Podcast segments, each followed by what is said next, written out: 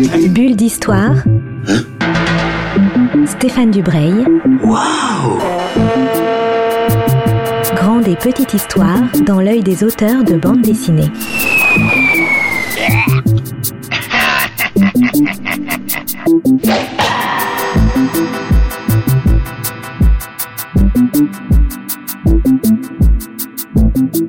Bonjour à toutes et à tous qui nous rejoignez pour une nouvelle bulle d'histoire sur Art District Radio. C'est euh, la bulle d'histoire traditionnelle de Noël. L'an dernier, on avait reçu euh, Jérôme Brio qui est libraire à Paris à la, à la Planète Dessin. Cette année, on change carrément. On est avec Christophe Villain qui est euh, historien de la bande dessinée, journaliste, commissaire d'exposition, animateur d'émissions sur la bande dessinée. Tu as fait une série d'interviews absolument géniales Salut Stéphane. de libraire confiné. Salut Christophe. Bah, je suis ravi de, de t'avoir et ravi de, que tu aies euh, que tu aies enfilé le costume du Père Noël euh, pour nous. Ben, Comment écoute, vas-tu? ça va bien, voilà. non, non, ouais, c'était assez sympa d'aller se promener euh, dans les librairies, euh, même si on pouvait pas bouger, et puis de faire découvrir euh, bah, aux spectateurs à la fois euh, les librairies françaises de bande dessinée, et puis d'avoir les conseils des libraires. Ça, c'est toujours important, et c'est vrai que là, c'était terrible, malheureusement, de ne plus pouvoir les voir. Donc voilà, ça tombait bien, ça m'a permis euh, de rencontrer plein de libraires sympas que je ne connaissais pas en plus. Ouais, puis ils ont ils ont apprécié qu'on s'intéresse à eux de, cette façon-là. En tout cas, j'ai j'ai eu l'impression quoi. C'était pas c'était pas doloriste et c'était pas de la plainte. C'était vraiment de l'énergie et de la et de la bonne humeur. Non, non, c'est pour ça, c'était euh, c'était vraiment bien. Et en fait, euh, bah, j'ai démarré ça au tout début du confinement. Et euh, l'idée, c'est de poursuivre. euh, donc, l'émission passait, euh, ça s'appelle 1, 2, 3 BD chez les libraires. L'émission passait tous les soirs à 18h30. Et là, je vais continuer, puisque certes, les librairies sont rouvertes, mais je vais le faire deux fois par semaine. Donc, j'ai commencé justement avec Jérôme cette quatrième semaine. L'émission est passée hier. Et voilà, j'ai pu avoir les petits conseils de Jérôme Brio que tu avais reçus l'an dernier. Où, où est-ce qu'on peut voir toutes ces toutes ces émissions Parce que comme tu te balades un peu partout, bah, les, les auditeurs d'un peu partout peuvent trouver le, le bon le bon libraire BD près de chez eux. Où est-ce qu'on peut voir tes, tes émissions Alors, elles sont toutes disponibles sur la chaîne euh, YouTube Trait pour Trait BD. Et puis, c'est relayé sur les réseaux sociaux, notamment sur Facebook, beaucoup, euh, sur mon, ma page perso ou la page de Trait pour Trait. Bon, on mettra tout ça sur le, sur le site de, de la radio. Alors Noël approche, normalement, enfin ça, ça a l'air bien parti quand même. No- Noël en, en décembre, c'est toujours euh, d'actualité. Qu'est-ce que tu peux nous, nous conseiller euh, en, en lecture, en achat de Noël, en cadeau, en cadeau perso? Par quoi tu, par quoi tu peux commencer? Alors, il y a eu plein de belles choses qui sont sorties. hein. Je vais essayer de. J'ai fait une petite sélection, donc on va pouvoir euh, en discuter. Mais le Ouais. premier, puisque là, c'est vraiment d'actualité, il vient d'être primé à la fois prix RTL, prix Landerneau, le prix de la CBD. C'est le magnifique album Podum, sorti chez Glénat. Alors. euh, c'est vrai qu'on en a beaucoup beaucoup parlé ces derniers temps. hein. D'abord parce que malheureusement euh, le scénariste Hubert est mort euh, cet été. Et l'histoire est absolument magique. C'est sous la forme d'un conte. hein. Tu l'as lu, je suppose? Oui, oui, oui, oui. Et c'est vrai qu'à la fois le, le côté conte qui est vraiment très très chouette, et puis ça permet d'aborder des tas de sujets de- d'actualité, puisque l'histoire démarre comme ça. hein. C'est une, euh, une princesse là qui doit se marier. Et sa, sa tante, sa marraine, va lui proposer euh, un, un petit truc tout à fait étonnant. Euh, Il y a un secret dans la famille. Ils ont de côté une peau d'homme et ça va lui permettre d'enfiler cette peau d'homme pour aller voir un petit peu qui est ce futur prétendant. Donc elle se retrouve dans un corps d'homme. Donc il va y avoir tout un, discours qui va se développer justement euh, autour de la notion de genre et ça c'est ça c'est très très bien fait, et très très bien ficelé et puis c'est plein d'humour, c'est très marrant puisque euh, ce prétendant euh, sans, raconter toute l'histoire mais va drôlement sympathiser avec ce personnage dans sa peau d'homme. non, j'ai trouvé que c'était magique ça. Je l'ai lu et surtout ma fille qui a 12 ans l'a lu aussi. Ah oui. Elle, voilà, euh, euh, c'est un album qui est assez épais, qui a l'air euh, peut-être difficile d'abord, mais les jeunes adolescents, voilà, à partir de 12 ans, peuvent le lire Mhm. sans aucun Il y a pas, c'est pas du tout graveleux, c'est toujours intelligent, c'est toujours poétique. Voilà. C'est traité avec beaucoup d'humour et d'intelligence effectivement, et puis le dessin est somptueux. Hein. Le dessin de Zanzim est vraiment parfait, donc vraiment un, album à ne pas rater qu'on peut mettre sous le sapin, qu'on peut offrir et puis avoir dans sa bibliothèque, ça c'est indispensable. Donc ça c'est le premier hein, dont je pouvais conseiller euh, l'achat. oui, oui, tout à fait. Alors après euh, est sorti euh, un autre monstre là, il y, a, quelques jours ou semaines, je sais plus d'ailleurs, c'est le Vernon Subutex de Luz et de Dépente. Ah, Alors, pas lu ça. Ah, graphiquement, euh, c'est une claque c'est vrai que euh, moi j'adorais Luz en, caricaturiste quand il avait toute sa période à Charlie Hebdo sur du dessin de presse et c'est vrai que depuis qu'il fait de la BD, il m'étonne à chaque fois et là on a encore franchi un autre niveau. Donc un dessin euh, très déjanté, mais au même titre que l'album, hein, puisque allez, on va pas rentrer dans les détails mais le traitement graphique est vraiment surprenant. Et puis ils ont, Despentes avait sorti euh, ses romans il y a déjà plusieurs années, et elle a réécrit justement l'histoire de manière à l'adapter à la bande dessinée. Donc c'est vraiment un travail à quatre mains là et avec une, nouvelle écriture. Donc ça c'est plutôt sympa. Alors Vernon Subutex c'est un est un disquaire euh, qui malheureusement va être obligé de fermer sa boutique et puis qui va sombrer progressivement. Alors il se trouve qu'il a un, super copain euh, musicien, enfin chanteur euh, à succès d'ailleurs, qui va l'aider et ce personnage va mourir, mais avant de mourir, il va lui confier trois cassettes enregistrées, trois cassettes audio où il raconte sa vie. Et tout le monde va courir après ces trois cassettes et le Subutex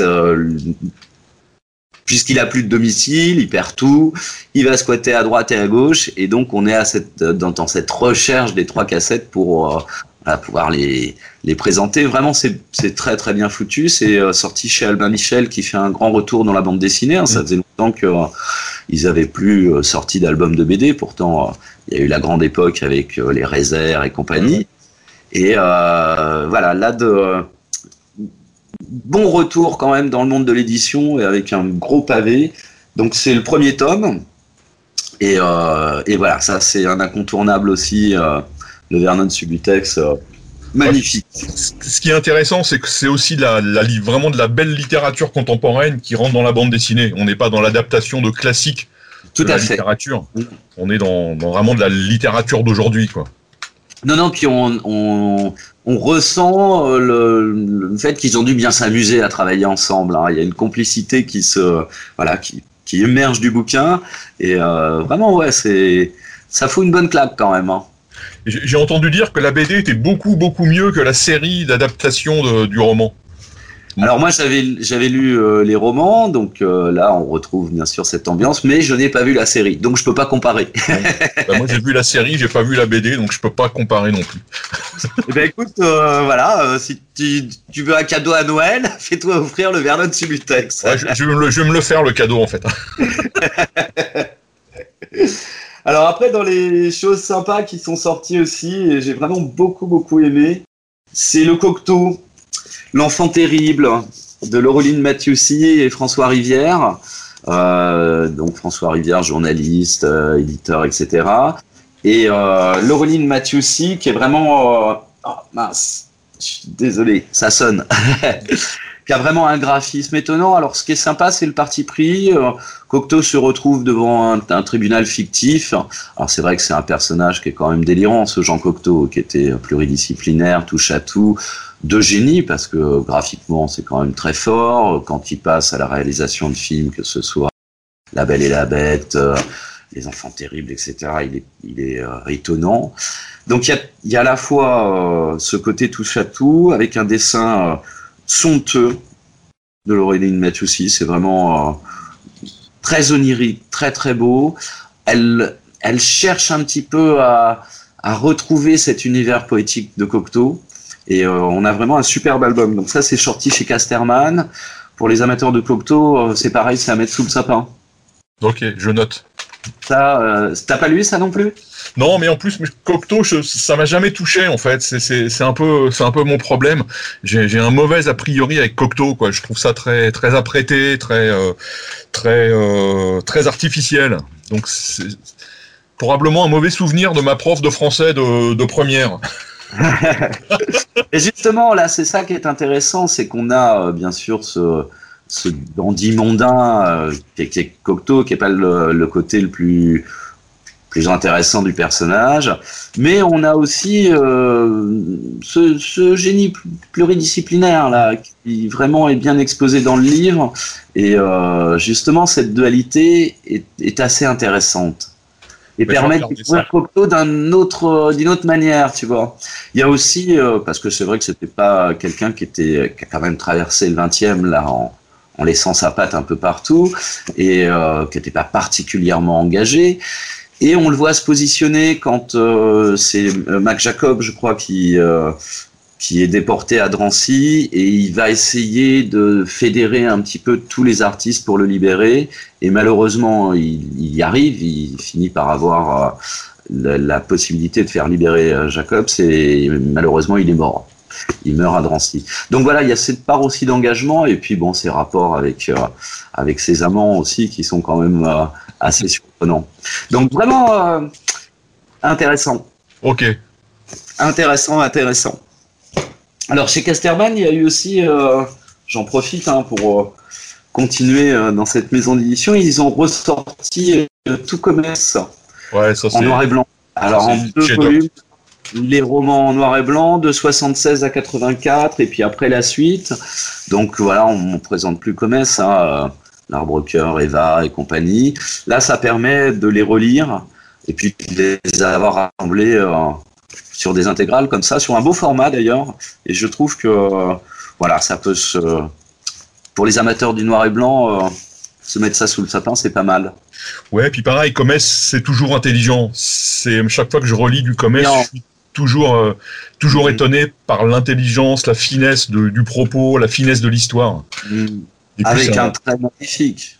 le, dessin, c'est une bonne idée d'avoir fait cette intégrale parce que c'est que des chefs-d'œuvre en fait. Oui, oui, On peut les relire avec. Euh, voilà, moi je les ai lus il y a longtemps, hein, mais de s'y replonger, c'est toujours un plaisir. Donc euh, voilà, ça c'est à, c'est à mettre sous le sapin aussi. Alors, si on continue, T'en veux encore d'autres? Ouais, ouais, ouais, encore, encore 3 ou 4, quoi. Écoute, il y a le. Ah, si, tiens, ça c'est sympa, puisque euh, ça, ça, ça, peut être mis plutôt pour. Plutôt pour le 31 décembre. Allez, euh, on va pousser un peu plus loin. C'est les plus belles filles de la BD érotique qui est paru chez Dynamite. Ah, on peut quand même, hein, le ah, soir. évidemment qu'on peut. Et c'est pas mal, c'est une belle intégrale qui reprend bien sûr les grands maîtres de la bande dessinée érotique, avec à chaque fois euh, bah, un petit commentaire sur euh, sur l'album mythique. Hein, donc on va pas revenir sur Manaral, Déclic, Les Serpieries et compagnie. Et puis d'autres auteurs. Euh, c'est une belle intégrale ça. Je sais pas si tu l'as vu passer. Ouais, je l'ai vu, je l'ai vu, je l'ai reçu aussi. Et bien. Hein bah, c'est toujours un plaisir. D'abord, c'est un plaisir de garçon, premièrement. Et puis, euh, et puis voilà, on est toujours étonné de la diversité et de la richesse de tous ces dessinateurs. Mm. Et là aussi, toujours de jamais tomber dans le, dans le graveleux, dans le vulgaire. Le choix, je trouve, est, vraiment euh, très très fin. Quoi. Très très fin, ouais. Non, non, c'est euh, voilà, ça c'est chez Dynamite. Et les plus belles filles de la BD érotique, c'est quand même très très bon. Plus l'éditeur Dynamite, on n'en parle pas souvent. Non, c'est vrai. Et très belle chose. Il y a eu tout un, je trouve un renouvellement justement dans la bande dessinée érotique. Euh, je, je, ne sais plus quel est ce dessinateur hyper réaliste là. Je ne sais plus son nom, ça va me revenir. Euh, bon, c'est euh, des séries qui sont justement qui ne s'adressent plus exclusivement mmh. qu'à un public masculin. Ouais, ouais il y a une ouverture un petit peu vers un public plus féminin qui d'ailleurs achète aussi, alors pas forcément dans les mêmes proportions que les hommes, mais euh, commence à s'intéresser au genre. Donc ça c'est plutôt une bonne chose. Alors après on, on a, euh, ben, tiens, allez, on va rester dans le même, euh, un peu dans le même domaine parce que j'avais trouvé que le premier était super. Et ça, c'est aux arènes BD que c'est sorti. C'est la suite de l'incroyable histoire du sexe hein, avec euh, Philippe Breno, donc qui est un sociologue, et Laetitia Corinne au dessin. Et ça, c'est le 1 était très très drôle avec des tas de petites anecdotes. Et on continue à découvrir dans ce livre 2 ben, l'histoire de la sexualité de l'Afrique à l'Asie. Donc avec plein, pareil, de petites anecdotes historiques, euh, des explications très poussées sur le Kama Sutra, sur tout ça. Donc voilà, ça c'est à mettre en plus des plus belles filles de la bande dessinée érotique. Et ça c'est aux arènes BD. C'est hyper drôle et c'est hyper sérieux en même temps. Ah non, mais ça plaisante pas en termes d'information, c'est-à-dire que euh, voilà, Philippe Bueno est, est quelqu'un de euh, compétent, très compétent sur le domaine, et puis avec le dessin de Laetitia qui est, qui est très drôle, qui est toujours très léger, euh, ça fait un petit bouquin vraiment, vraiment chouette ça, vraiment sympa. Donc voilà, les deux à mettre. Alors il y a chez Delcourt quand même qui est sorti euh, Castelmore. Ça c'est pareil, une petite merveille de Lewis Trondheim et Alfred. On les présente plus ces deux-là. Mmh, mmh, Et mmh. là, il y a un petit album sous la forme de conte qui est assez marrant puisque euh, une malédiction, un roi, enfin tout un royaume va souffrir d'une malédiction où les enfants euh, euh, vont naître, voilà, comment on pourrait dire, avec des malformations, etc. Et, et c'est très très bien foutu ça. Ouais, ça aussi, ça peut être lu par des plus jeunes parce que c'est un, c'est un- un- une belle histoire sur la différence. Tout à fait. Et c'est vrai que ça, ça, bon, c'est, c'est, euh, c'est aussi bien effectivement pour des jeunes parce que c'est d'une fluidité dans le récit et dans la conception de l'histoire que euh, par des adultes. Et vraiment, ils ont sorti un sacré truc là. Ouais, et puis ouais, comme tu dis, en plus le dessin est très beau. On est, il y a un petit côté nostalgique. Enfin, c'est, voilà, moi aussi j'ai, j'ai beaucoup aimé ce, cet album. Ouais, ouais, ça fait partie des, des sorties là récentes qui ouais, te font du bien quand tu lis. On a besoin en ce moment de lire des choses sympas comme ça. Ouais, tout à fait. Et puis, euh, je peux quand même parler de ça parce que euh, c'est la période des cadeaux et euh, pour les amateurs de bande dessinée, la Bible et la référence, c'est quand même le BDM. Et le nouveau BDM vient de sortir. Donc, Alors dis- dis-nous un peu ce qu'est le BDM. Alors le BDM, c'est la Bible des collectionneurs puisque ça rassemble euh, tout ce qui est sorti en matière de bande dessinée avec les codes des albums, puisqu'il y a tout un marché au niveau de la bande dessinée aussi dont on parle des fois, puis quand on voit les ventes de planches, etc. Et là, ça concerne les albums BD. Donc euh, ça faisait un petit moment qu'on attendait hein, la nouvelle parution, et puis euh, voilà, ça y est, il est sorti, donc on peut se plonger dans ce catalogue encyclopédique et c'est en même temps un Argus. Donc, euh, beau petit cadeau pour les collectionneurs, ça. Ouais, puis pour les pour les amateurs, pour découvrir plein de séries qu'on qu'on qu'on connaît pas, dont on n'a jamais entendu parler. Moi, c'est un peu comme ça que je l'utilise. J'en ai un ai un plus ancien, j'ai pas le nouveau.